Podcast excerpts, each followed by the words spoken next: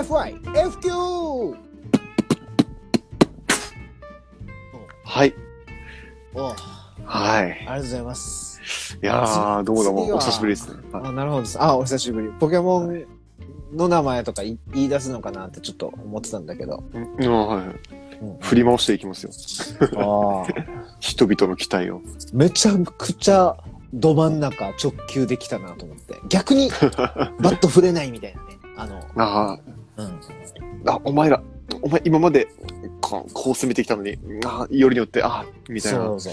お前変化球の使い手じゃなかったのかみたいな。直球もはいはい投げれるなんて、みたいな。ど真ん中ストライク、直球ストライクを触れないってはいいうはいはい。精神的ダメージを与える。そういう意味での魔球ですね。はい。えーそんな、あー僕ら、えー、不要球モンド、あの、ボリューム37のここからは後半ということで、えー、始めさせていただきます。お相手は、えー、いつも通り、えー、ハトミズアンのポポアルージオです。よろしくお願いしまおす。願いします。そして、トマケンと申します。よろしくお願いいたします。よろしくお願いします。トマケン、AK トマキュー。トマキューですね。うんストレート魔球。おー、オン。オンっていうね。まあの一番そうですね。重みのないオンを引き出させてしまって申し訳ないと思うんですけどね。はい。えー、じゃあ今日はまあ30、ボリューム37の後半ということで、まあ前半では、あの今年の目標をね、お互いもうすごいいい目標を立てれたので、そうですね。はい、改めて、まあ今回、えー後半では、えーっと、どんなお話になるのかなというところをちょっとトマケンからお願いしてもいいですか？おーはい。まあ、後半ですね。まあ、うーんこうなんて言おうかな。まあ、今、沖縄がですね、はい。あの、えーコロナの感染状況が、うんなかなかやばいと。確かにね。なかなかヤバタン、ヤバタンなので、うん。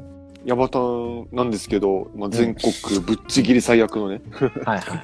ぶっちぎり最悪の状況なんですけど、でも、まあこれ、沖縄に限らずみんなそうだと思うんですけど、うん。うん。なんかだんだんビビらなくなってきたね、みたいな。ああ、うんだんだんなんか、慣れてきたねっていううんうん。のをちょっと感じてきてて、うんうんうん。まあでもな、えっと、これ、あ、実はその、この間、僕のノートにちょっと、うんまあ、し試験を記させていただいたんですけど、はいはいは慣れると言っても、い。うん。まあ、いい意味もあれば悪い意味もあるうんうん。と思うんですよね。まあ当たり前ですけど、うん。あの、すごく、その、怖いものにうん。なれるとか。まああるいは、あの、まあさっきも似たような話しましたけど、うん。す、すごく幸せな状況に慣れて当たり前と思ってしまうとか、まあいろんな意味があったりしますけどね。うんうん。このコロナ禍における、こう、慣れっていうのは、うん。なんか人によってかもしれないけど、なんか、ちょっとふ捉え方が複雑になっていくなっていう気がしてて、まああの、その辺の話を、まあ、後々ちゃんと詳しく、うんえー突き詰めていきたいなと思ってますけど、まあ、なるほど。そんな感じの話ですね。いや、いいと思います。あのー、いろ、こ、いろんな言葉にはね、あのー往々にして表の使い方、裏の使い方みたいなのがやっぱあるなっていうのは常々思っていて、この慣れっていう言葉ももしかしたらそのタイプ、それが顕著に出てる、あの、言葉なのかもなと思うところがあるので、僕も僕なりにちょっと慣れについて、えーっと、うん。本編でじゃあお話できればなと思ってます。というところでですね、えーっと、はい。もう超まともな、あの、オープニングの時間配分で、今4分をきあの、過ぎてですね、天才。うん、もう天才ですよ。そういう意味で言ったら。天才じゃああ、ということでですね、えーこの天才2人がお送りしております。はい。えー、不要不急問答はですね、えー実はその、えーオーガニック市場天仏さんの提供でお送りしております。はいえーオーガニック市場天仏さんは沖縄県沖縄市、それから那覇市に、えーとうん店舗を構える、まあ、オーガニックの食品食材を中心に扱う、えーっと、お店さんです。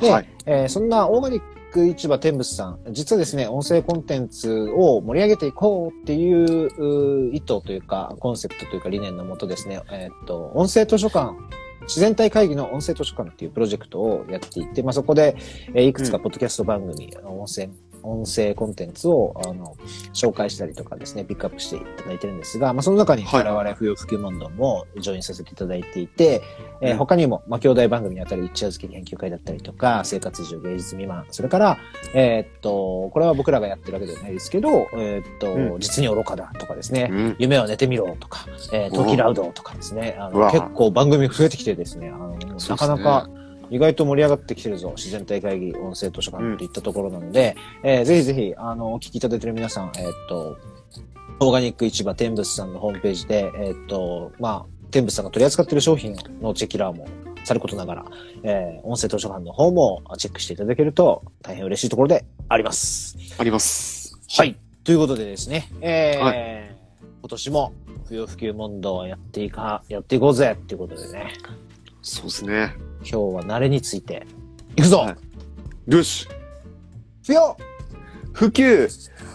問問答ギリギリだね。じゃあ、あギリギリです引き続き本編よろしくお願いします。お願いします。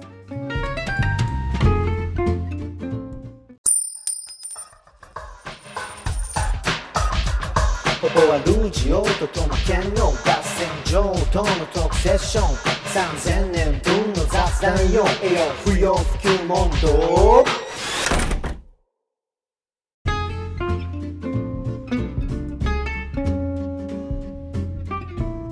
はい、ということで、えーよし、不要不急問答、ボリューム37の後半ということで、えーはい。今回は、あの、ともけんから、あの、なんですかね、えっ、と、持ち込みじゃないけど、まあ、ともけんからも、あの、オープニングでもあった通りですね、はい。慣れについて？これは今回、特にその、コロナ禍、あコロナについてっていうところに、えーっと、そんなにこう、と、こだわらず考えてまあまあまあまあ。行ってみてもいいけど、まあ、そうなると抽象的な話になっちゃうから、まあ、わかりやすくコロナのところっていうのをフォーカスしながら、うん慣れってなんだろうみたいな話になっていくって考えてていいんですかね、ともけんさん。まあ、そんな感じですね。まあ、きっかけになったのはコロナなんですけどね、もちろん。うんうん。また、まあ、慣れるっていうことについて、よく考えたらいろんな意味があるなーってなんか思っちゃったので、うんうん。まあ、今回この話題を持ってきたっていう感じですね。なるほど、なるほど。慣れか。慣れ。まあ、僕のその、先日ノートに記した内容がですね、うん。超、超簡単に言うと、うん。まあ、コロナが感染爆発、うん。また第第6波と言われる現象に陥ってますけど、うん。うんなんかやっぱ、みんな慣れてきたねと。うん。うん。で、まあ、ただそれは、うんと、悪い意味といい意味、うん。いい意味っていうと語弊があるけど、まあ、ちょっと二つ、そのいろんな見方があって、うん。うん、例えばその、まあ、感染爆発みたいなことをしてるけど、感染者数が多いんだけど、うん。まあでもなんか数字にも見慣れてきたし、うん。なんかコロナがなんか当たり前になってるから、うんなんか手洗いうがいとかマスクとか、その3密とかもなんかちょっとどうでもよくなってきたなっていう意味の慣れがあったりとか、うん。うん。逆にそのマスクするとか、うん手洗いうがいするとか、3密を避けるっていうその感染対策の行動が、うんあの、当たり前になってきてるっていういい意味での慣れとかうん。あったりすると思ってて、うん。で、あの、どっちかっていうと、俺は後者を目指した方がいいと思うけどな、みたいな話を、うん。あの、ノートに書いたわけなんです。うん。まあ、ただいろんなところにその応用できる話かなってうん。思っているので、持うん。ってきたっていう感じですね。なるほどね。はなるほど、なるほど。まあ、慣れ、慣れって、その、今、とまけんが言った、まあ、便宜上、その、い。はいい慣れと悪い慣れ。まあ、便宜上ね、あの、い。あるだろうと。っていうのは、うん多分、それがなんでこのいい悪いがあるかっていうと、慣れっていうものが純粋に指してるのは多分、えっと、普通になるってことだと思うんです。うん。はい。かつて違和感だったものが、違和感がなくなり、当たり前になる。うん普通になる。まあ、普通っていうのも、あの、言い方あるけど、要は、はい。えっ、と、なんていうのかな。えっ、と、問題じゃなくなるっていうことだとう思う。ん。はいはい。例えば、俺、車の運転がすごく苦手で、免許取り立ての時とか特にそうだったんだけど、だから車を運転するって俺にとって問題だったわけ。課題って言ってもいいけどね。うんうん。でも、運転に慣れてくるっていうことをうん。踏まえると、それって何が起こったかというと、さして問題じゃなくなる。なくなった。うん。苦じゃなくなったと。はいはい。その問題じゃなくなったっていうところが多分慣れうんが指してる状態で、それをどうやって達成したかっていうのはあんまり問われてないんだろうなと思う。慣れっていう状態の条件に。うん例えば、はいはい。別に交通違反とかしてもいいでしょとか、多少車ぶつかってもいいっしょって思って気にしなくなって、運転が怖いなっていうのが解消されるパターンもあるし、うん。曲がる、右に曲がるときはこのくらいのタイミングでこの角度なんだっていうのを、まあ理屈っていうよりもフィジカルにっていうか体が覚えて、あ、スムーズにできたな、駐車、ね、車庫入れも上手にできるようになったなっていうのが繰り返されることで、まあ克服みたいな状態、プロセスを経ても慣れたっていう結果には到達できる。うんうん。うんうん、だから、問題を見過ごすでも慣れうん。にタッチできるし、問題を解決するでも、慣れに到達できる。この慣れが持ってる、なんか、なんて懐の広さ、裏返せば。なんか、慣れが結果でしかないっていう。うんうん。うんうんうん問題がここのトマケンの感じた問題点の正体なんじゃないかなってやっぱ話はい話も聞いて思ったんだけど。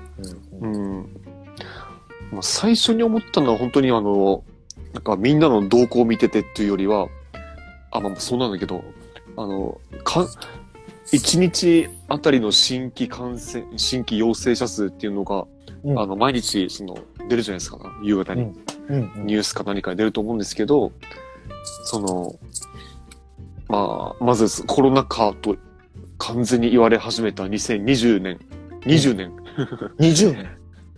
2020年の夏頃って、うん。その、特に今沖縄が、多分大混、沖縄じゃない、日本か、世界が大混乱してて、うん。うん。で、沖縄に限って言えば、えー新規陽性者数が、あの、10人行きました、30人、50人、80人、なんと100人超えましたみたいな段階で、うん。もうスーパーウルトラパニックだったんですよ。うんうん。で、100人いかないくらいのタイミングで確か緊急事態宣言が出うん出たような気がするんですけど、うんうん。で、まあ、100人超えてスーパーウルトラパニック。もうゾンビ映画の序盤みたいなことがね、次々起こってたんですけど、うん。まあそれに、となく慣れてきたと。うんで、翌年2021年の夏,、夏になると、その、まあオリンピックするしないでずっとその、あの、ね、喧嘩みたいなのが起こってたあの時期に、沖縄の感染者数がまあ600人とか700人とかいったわけなんですね。1日あたり。うんうんもうスーパーウルトラ大パニック。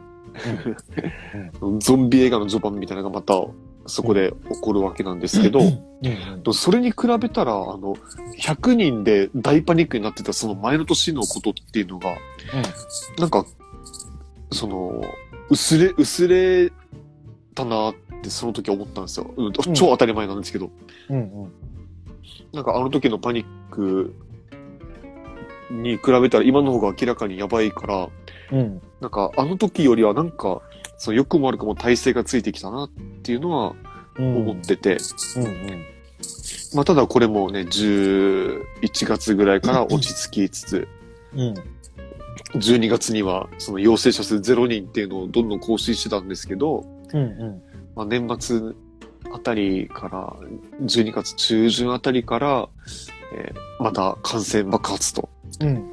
最近は1200、300、400人っていうもう桁違いの新規の陽性者数を生んでるわけなんですけど、うんそれにすら今俺たちって慣れようとしてるなっていう、うん慣れようとしてるというかその数字を見てビビらなくなってきたなっていうのがまず思ってることなんですね。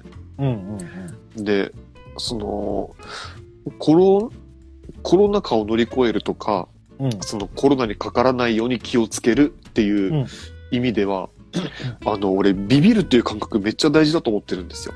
うんうんその、まあ、ビビらなくなってどんどん外出するとか、うん。うん。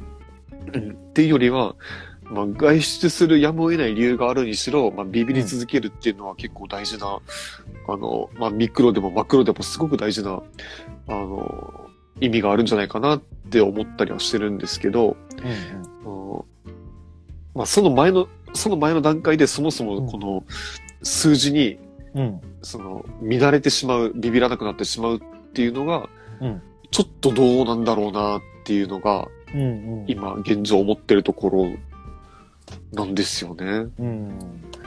まあなんかさ、改めてこうやって考えると、今、トマケンがね、丁寧にこう時系列に沿って話してくれたから、あの、気づけたこと、気づいたっていうか思ったことなんだけど、はなんかさ、最初の一人とか、い。うん えっと、いよいよ我が国でもとか、うん。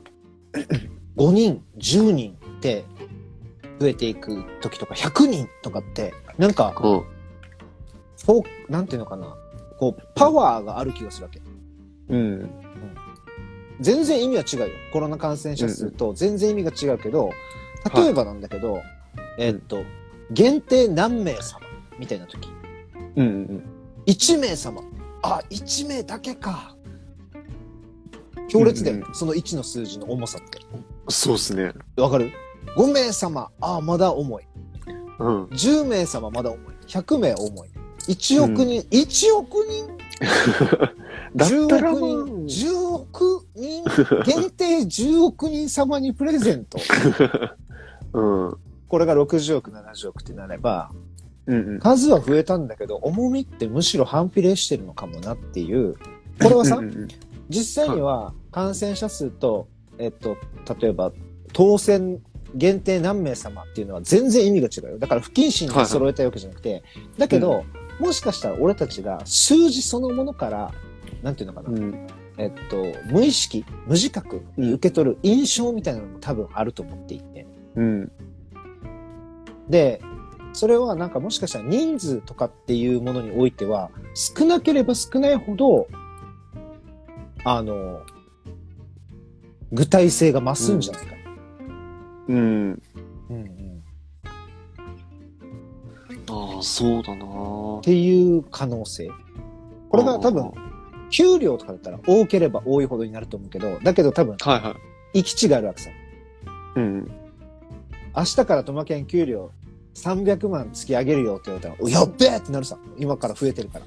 うん、やばいっすね。うん、で、300が500になってもやったってなるけど、多分これが1億、2億、3億、5億、毎月100億もらってて、明日から101億なって言われたら、1億増えてるのに、101、別に100でいいよとか言い出すと思う。ああ、はいはい。どっかでね、これ100億がそうかっていうのは人それぞれかもしれないけど、うんうん。だから結局行き地はあると思うんだよね。はい。増えていった方が重みが高まっていくんだけど、どっかからなだらかになっていくみたいな。うん。あの、定額乗りみたいな。あ 定額割みたいな。確かにな。ああ。と数字が少なかった頃ってなんかその数字に対するこだわりってめっちゃ強かったなってうんうん。思いますね。なんか、今思い出したんですけど、その2020年うん。のその感染が始まった初期って、うん。あの、あそこの店で働いてる誰々がコロナだぜみたいなめちゃめちゃなんか、あの、うんうん出回ってましたもんね。うんうんうん。今、今そんなことする人あんまりいないいない気がするけど。キリがないからね。うん。うん。キリがなあいからじゃない。だから、実はさ、これって数字ににっていうかコロナがこう、2020年、2021、2022ってなっていく中で、我々が、我々がというか人々が慣れていったっていう側面というよりも、はいはい。えっと、検知しづらい、認知しづらい状態になっていったってことじゃないかなと思う。おお。なるほどね。うんうん。もうなんか誰がそうであってもおかしくないみたいなノリだと思うさ。だかはいはい。らなんか、なんていうのかな、平成生まれっていうのって、結構、あのーあ、もしかして君平成生まれとか言ってたうん。タイミングってちょっと数年前まであったんだけど、はい。もう平成生まれって普通にいるから気にしなくなるじゃん。これって多分増えていくと気にしなくなるよっていう問題がはいはい。なんかあると思ってて、うん。それと感染者数っていうものの組み合わせがうん。なんか慣れたっぽい見見た目になん錯覚？み慣れたっぽい錯覚を印象してるのかも。うん。ああ、なるほどね。うんうんじゃあ慣れたっていう認識がまず、すちょっと、ちょっとずれてるかもしれないですか？じゃあ。うん、慣れたわけではないんじゃないかな。例えば、うん。別にもうどうでもいいやにって思ってる人ももちろん中にはいると思うけど、でも結構そ,、うんそういう人たちは多分結構最初から、いや、そんな大したことじゃないでしょっていう人たちはいたと思うわけ。だからこれ、うん時間によって慣れたわけでもなくて、最初から気にしてなかった人が一定数いて、うん。で、あとは多分数字が大きくなりすぎてとか、期間が長すぎて、もう何の話だっけっていう、うやむやになってるパターンなんじゃないかな、うん。と思ったよね。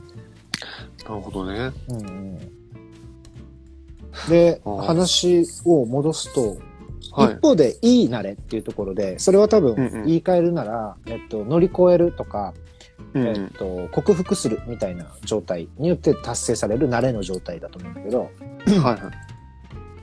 あの、量が膨大になりすぎて、うやむやになったり、最初からどうでもいいじゃんって思ってる人たちと、要はこの、なんていうのかな、えっと、克服しなくても慣れる、慣れっていう状態に到達できる人たちが一定数増えちゃうと、多分克服するための優先度とかうん。重要度みたいなのが保てず、うん。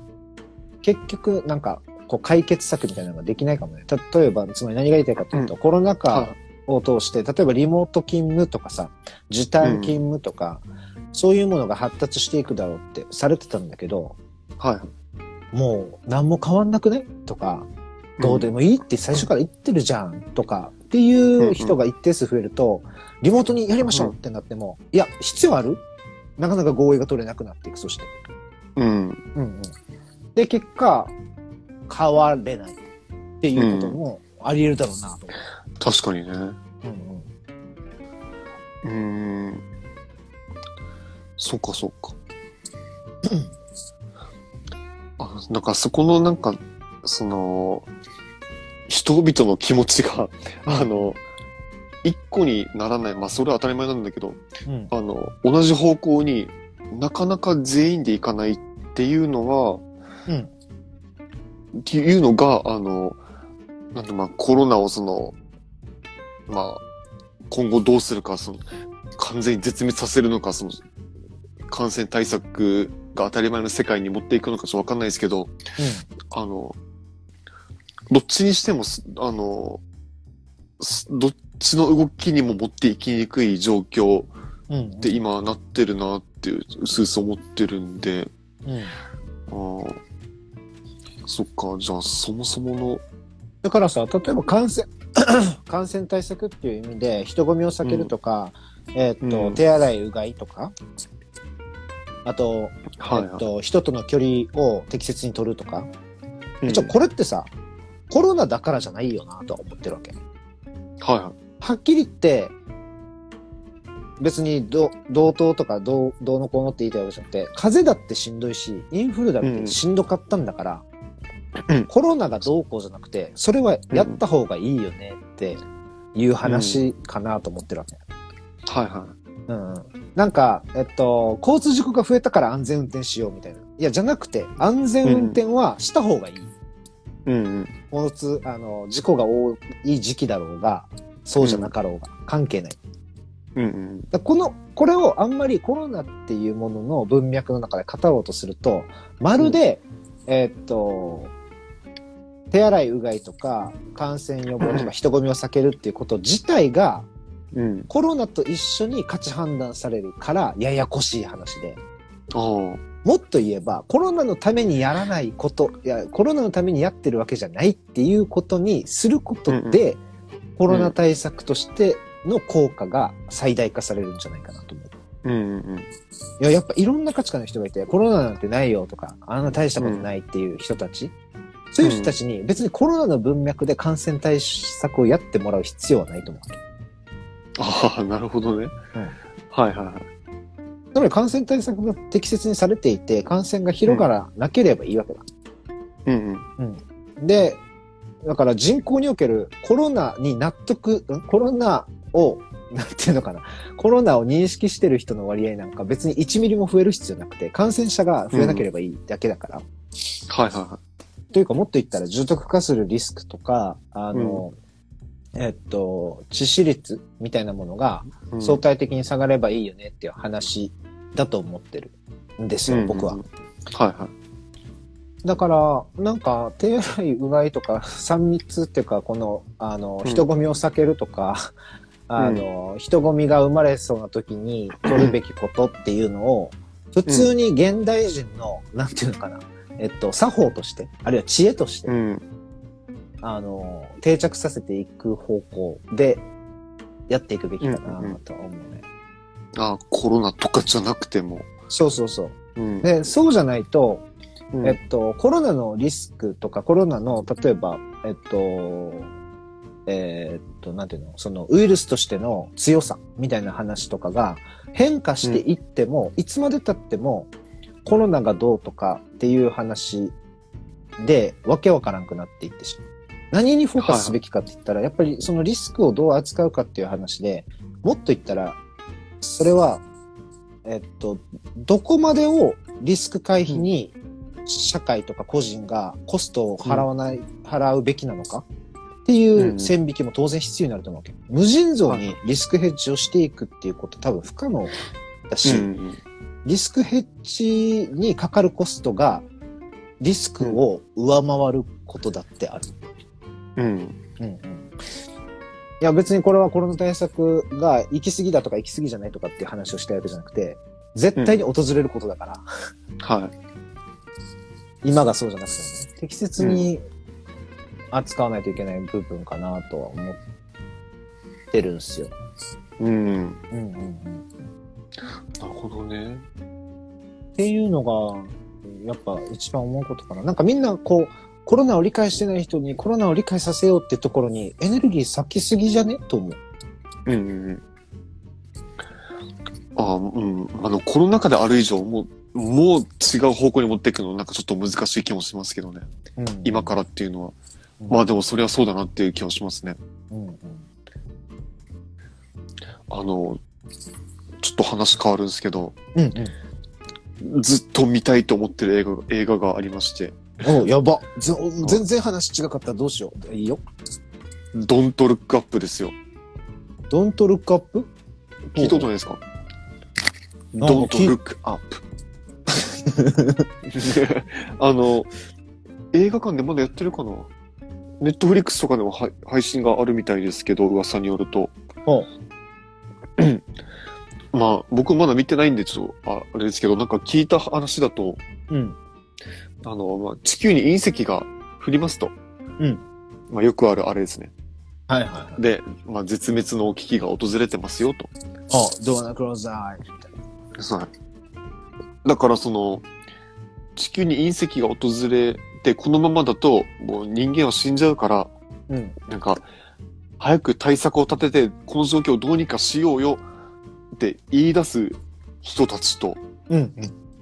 いやいやもうどうせもう地球は滅びる、ってかみんな滅死ぬんだから、うん。じゃあ今を楽しめばいいでしょっていう派に分かれる。あはいはいはいはい。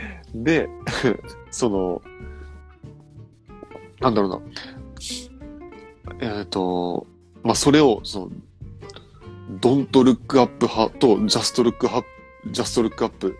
うんうん。あの、要するに上を見ないで今をうんなんか楽しんで終わろうよっていうドントルックアップ派と、うんあの、ジャストルックアップ。上を見て、うん。その隕石に目を向けて、もう現実を見ようよっていう派、うんみたいな感じで、その別れて、その中でもなんか、もう、めちゃめちゃどうでもいいのになんか政治的な争いだとか、うん。その 経済的な争いみたいなのが生まれたりするみたいな、うんもうまさにこのコロナ禍を揶揄してるうんような作品だみたいなうん感じらしくて、うんこれ超見たいなと思うんですよ。これを見ることでなんか何かが納得しそうだなと思ってるんですよ。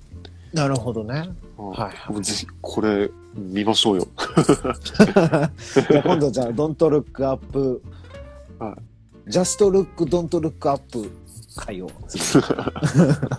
あのーそうそうそう、今ちょっとなんかさ、う Don't Look Up の話聞きながら、うん。またパーって思いついたっていうか思い出したんだけど、はい。そう、今日この話もしたいなと思ってて、できれば。思ってたことが一個あるんですよ。その Don't Look Up で隕石が落ちてくるからっていう切り出しもそうだし、うん。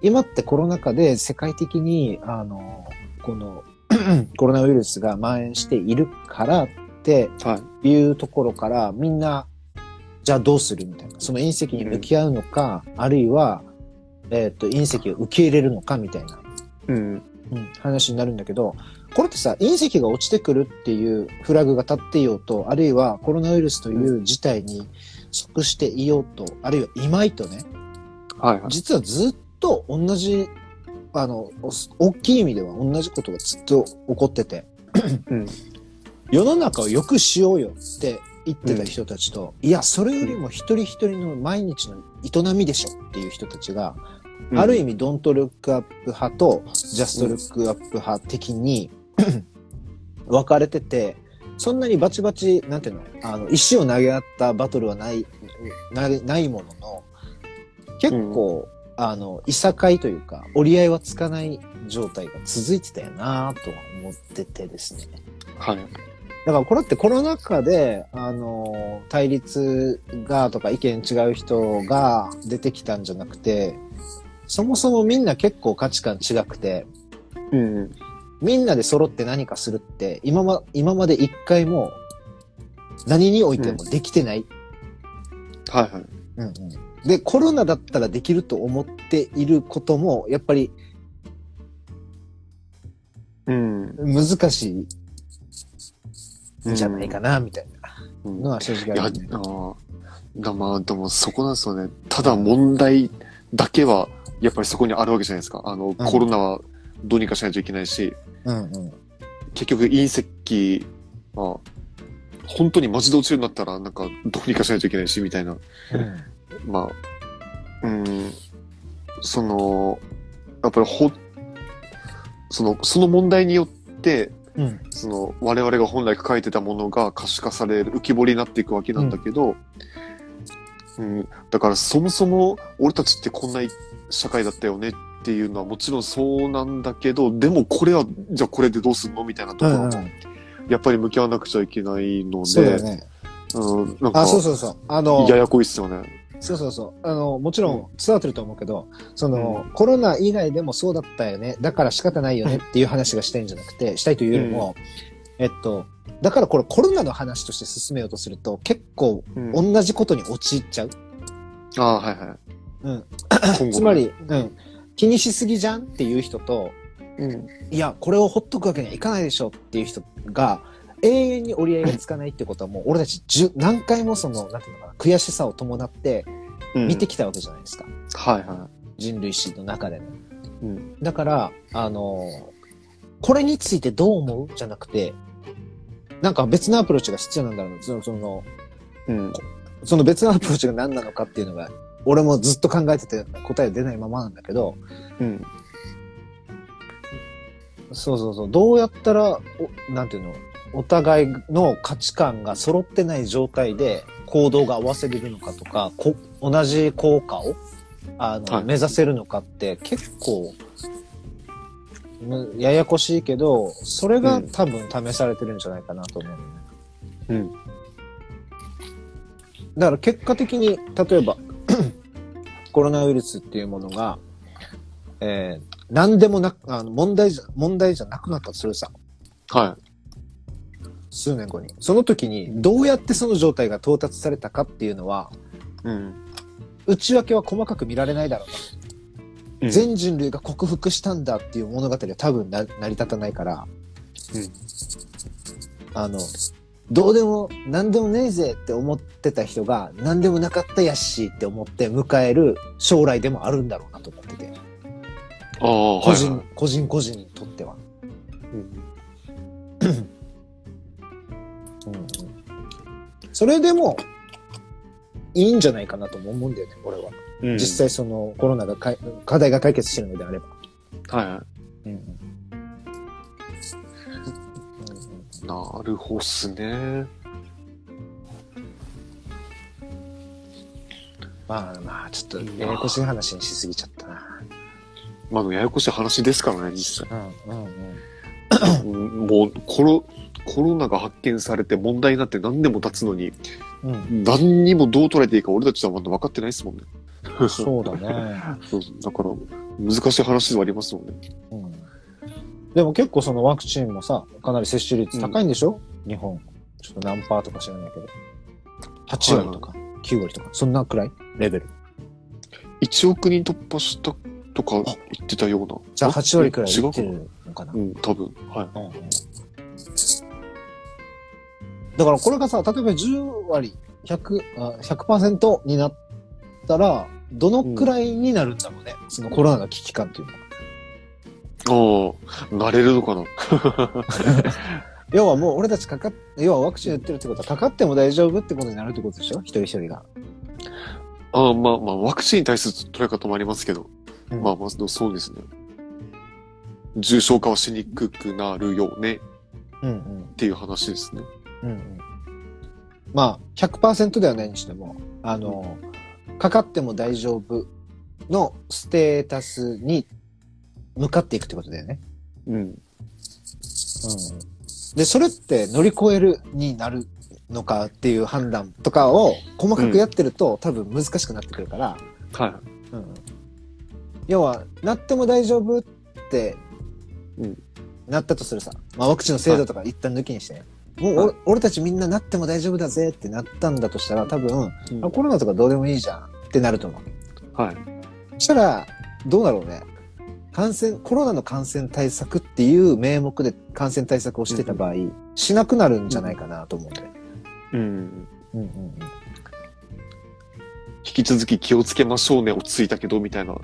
あそうそうそうそうそう。うん。うんだから、うん、結局コロナのためにやるわけじゃないっていう風に持っていかないといけないかなと思う。なるほどね。うんうんその発想なかったな。